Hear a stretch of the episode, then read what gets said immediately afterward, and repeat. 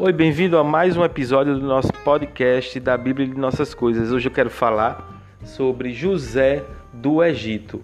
Eu vou dividir esse podcast em várias partes porque a vida de José é complexa e traz uma mensagem, mensagens muito fortes para a vida da gente e mensagens práticas. Nesse primeiro momento, eu quero falar de José e da sua relação familiar junto ali a seus irmãos e ao seu pai.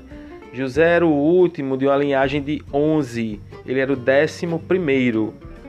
Benjamim, que seria o décimo segundo, viria a nascer depois que José é, teria sido vendido por seus irmãos à, à caravana de, de escravos, certo? De mercadores, de escravos. Mas José era o décimo primeiro e Jacó tinha uma certa afinidade com José aparentemente Jacó privilegiava José. E isso é um questionamento que as pessoas fazem, é interessante a gente falar sobre isso, porque não é que Jacó gostasse mais de José. Ora, às vezes o pai e a mãe têm mais afinidade com um filho que se parece mais com ele, eles se identificam. Isso não desmerece o amor e nem define um amor maior a esse filho. Simplesmente são afinidades. Agora os amores são diferentes. Muita gente às vezes pega uma criança, um adolescente e pergunta assim: "Ah, você gosta mais de seu pai e sua mãe?". Ora, o adolescente ou a criança vai ficar meio confuso, né? E ele vai dizer que gosta mais de quem ele tem um diálogo melhor ou de quem às vezes na cabeça dele favorece ele, né? Sendo um facilitador diante é, do que lhe é permitido ou não na vida, né? E também tem pais e mães que fogem da responsabilidade transferindo as grandes decisões para um e para o outro. Decidir a vida de um filho ou algum momento na vida de um filho vai requerer dureza, firmeza, nem sempre as respostas serão positivas, né? Muitas respostas negativas vão vir para esse filho que vai causar nele reações, não é? De acordo com cada situação. E essas reações interferem nessa relação que esse filho pode ser, pode ter para o seu pai e para sua mãe. Se a função do pai, no caso, é aquele é aquela função de colocar limite na vida do filho, né?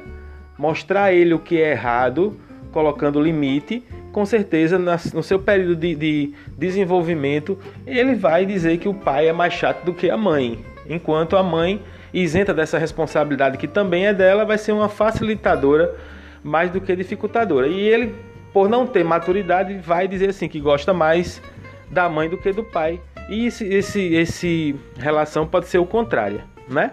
E aí parece-me que Jacó era desse jeito e tinha uma afinidade maior com José. Inclusive, no aniversário de José, dá ali uma túnica especial e diante desse movimento, por incompreensão, por inveja, por imaturidade, né, pela nature... pelas fraquezas da natureza humana, os irmãos é, é, têm inveja de José e ficam muito chateados com isso, não é?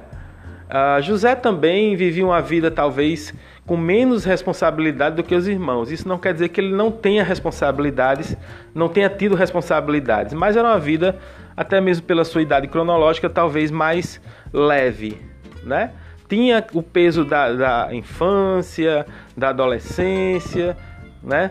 Uh, e nessa idade uh, a criança, o adolescente tem muita energia e, e por aí vai. Se você ler direitinho o texto, você vai ver também que José, aqui e acolá, corria para o pai para falar do que os irmãos faziam de errado, se atrapalhavam.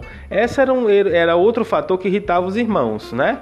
E aí o próprio é, pai de José, Jacó, deveria ter colocado um limite. Olha, o dos teus irmãos cuido eu, isso é um assunto meu, não é?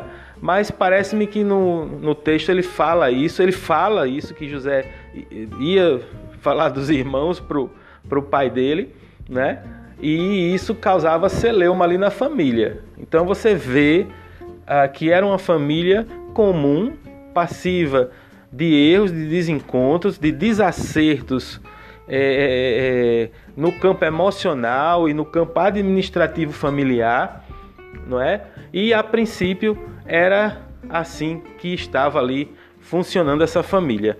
No próximo episódio, a gente vai dar continuidade à história de José e a gente vai ver aonde vai desembocar essa questão que eu falei agora, que gerou inveja nos irmãos, a falta de compreensão desse movimento que pode acontecer em todas as famílias. Até o próximo episódio do nosso podcast da Bíblia e das nossas coisas.